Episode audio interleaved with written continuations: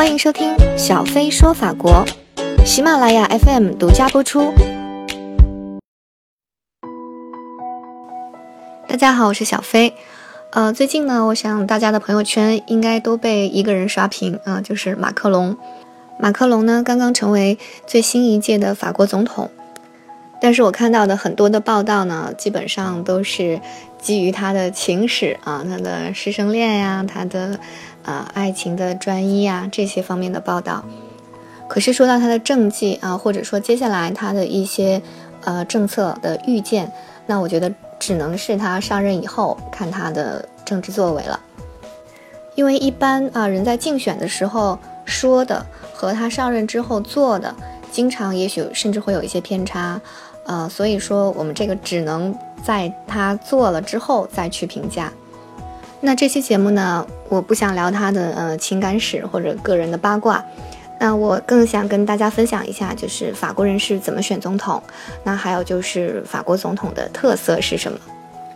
呃，我呢在前段时间啊，有一个法国朋友过来中国玩，啊，然后呢他是有两个礼拜的假期，但是呢。他跟我说，他一定要在呃一个礼拜之后回法国，而且是当天啊，就那一天回法国。我说为什么你有两个礼拜的假期啊？你很难得对吧？来中国两个礼拜玩一次不是很好吗？为什么一个礼拜就要回去？呃，他说不行，我是需要回去投票啊，那个是我我定的投票日期。我说哇，看来。这这件事给我的这个触动还还挺大的啊，因为对我来讲，我觉得好像，呃，人民票选总统，好像总统这件事离我们还蛮远的。我说，难道就差你这一票吗？然后他说，对呀，很有可能就差我这一票啊。所以说，从这件事，我觉得什么呢？一个是，呃，法国民众对于票选总统的这种参与感啊，他们很很有这种我对啊国家的呃领导人的一种参与感。他会觉得这个是我投出来的。那法国的总统投票制度呢？它是呃直接选票，直接选一人一票选，嗯，不是代议制啊，不需要间接，就是最后看这个投票的人的票数。呃，第二个呢，我觉得他愿意去做这件事呢，切掉自己的行程呃和度假的时间，那我觉得是他的对这个系统的信任。就是一直以来，如果说大家对这个系统不信任，觉得有黑箱操作，或者说跟民意不相符，那大家可能就不会去这么认真参与这件事。但是从他的这个态度上，我觉得他们对这个系统的操作啊是认可的。那么还有一些常年在外国工作和生活的法国人，他们是不是也有权利投票呢？有的。那他们一定要飞回法国吗？啊，不需要，他们只要在他们注册的常驻地的附近的这个使领馆。去投票就可以了。比如说，在北京地区工作的法国人可以去北京的大使馆，啊，在广东地区的工作生活的人可以去广州的领事馆来投票。所有的这些票也都会统计在最后的呃总统的选票当中。那这个呢，其实是体现了一种民主政治。呃，我们今天说法国，它是一个简称。法国的今天的全称是法兰西第五共和国。法国呢，在历史上它有过啊帝制啊，也有过共和制。那现在呢是共和国，但是是第五共和国。但是这个第五共和国呢，有一点特殊，就是它是半总统制，也就是总统实行很大的权力。呃，法国第五共和国呢是第一任总统是戴高乐啊，这个大家应该都清楚。我们飞法国这个机场，巴黎的机场就叫巴黎戴高乐机场。那戴高乐总统呢？他是法兰西第五共和国的第一任总统啊，从五九年上任到六九年，呃，他在职期间呢，他等于赋予了法国总统很大的权力，而且他也实行了这样子的权利。法国的现在的总统呢是任期五年啊，可以连选连任一次。总统呢是国家的权力中心，法国总统手中的权力呢凌驾于行政。立法、司法三权之上啊，所以说被称为帝王总统，呃，有点这个中央集权的意思。那法国总统住在哪里呢？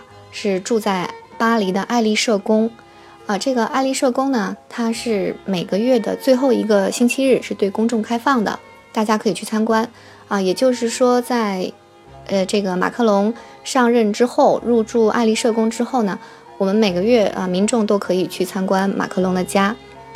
那法国总统都爱做些什么呢？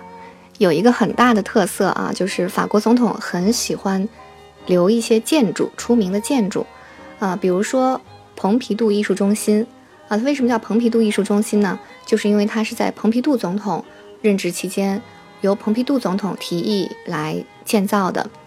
呃，蓬皮杜总统他是六九年到七四年啊这一段时间的任期，他之后呢是德斯坦总统。那有一个跟卢浮宫齐名的博物馆叫奥赛博物馆，奥赛博物馆呢，其实等于是经历了三届总统，在蓬皮杜的时候就已经啊提议要把这个奥赛火车站改建成奥赛博物馆，然后在这个德斯坦总统的时候呢，也开始着手，然后在密特朗总统任期的时候啊，也就是八六年，奥赛博物馆建成。那么在所有的总统里面。建的建筑最多啊，最喜欢留这些建筑和博物馆的人是谁呢？他就是密特朗总统。密特朗总统他是从八一年到九五年啊，十四年的任期啊，他那个时候是七年一任。呃，他在任期期间啊，所以任期很长。那他在任期期间呢，有做了卢浮宫的改造。我们今天看到的卢浮宫，它是一个呃博物馆。那其实很早以前，卢浮宫是皇宫，是皇室居住的地方，所以它并不太适宜来参观进行博物馆的参观，所以要把它改造成一个适宜参观的博物馆，那这个是一个非常大的一个工程。当时呢，这个密特朗呢就邀请到了贝聿铭先生啊来进行这个卢浮宫的改造。那贝聿铭建筑师非常这个著名的啊玻璃的金字塔。就立在卢浮宫中间啊，成为卢浮宫的一个主要入口。那这一大番改造呢，就是在密特朗执政期间完成的啊。还有呢，就是法国国家图书馆啊，还有比如说拉德芳斯新凯旋门。这个新凯旋门呢，现在是巴黎的一个 CBD，可以说一个商业中心圈。那它的这个新凯旋门，它其实是一个凯旋门形状的一个写字楼啊。然后那那边呢，还有很多的。呃，商业中心区还有一些很多的国际、全球的大公司在那边的办公场所啊，所以这个也是代表了这个密密特朗执政期间的一些主要的出名的建筑。呃，今天你去巴黎旅游，很多时候这个很出名的建筑，他都会说这是密特朗时期的建筑啊，这个就是密特朗总统在在职期间做的留下的这些呃著名的建筑。改造了巴黎，可以说第二次改造巴黎，啊，这里只是说的它的建筑艺术方面的啊造就，并没有，并不涉及对他的这个政治政策的一些评判啊。密特朗总统任期之后呢，就是希拉克啊，他是从九五年到二零零七年任职任法国总统。那希拉克，中国人民好像要更熟悉一些啊。我记得我在呃上海的梅龙镇酒家吃饭的时候，还有希拉克的照片。呃，希拉克对这个呃中法关系也很重视。那希拉克本人呢，他对亚洲文化，特别是日本文化，非常的啊向往。那他呢就建造了这个凯布朗利博物馆。凯布朗利博物馆呢在塞纳河边上啊。这个中文的这个凯就是 K，那是法语里面码头啊或者站这个的意思。其实它就是布朗利码头或者布朗利站这个博物馆。呃，这个里面的话，就是以非洲和这个亚洲的艺术为主，艺术品。那么接下来的总统萨科齐啊，还有奥朗德啊，没有什么太大的大兴土木的这种建筑。但是今年的这位啊新任总统马克龙，据说他的这个人文情怀很高，而且呢钟爱艺术，所以我想他在任职期间也许会留下他的建筑作品吧。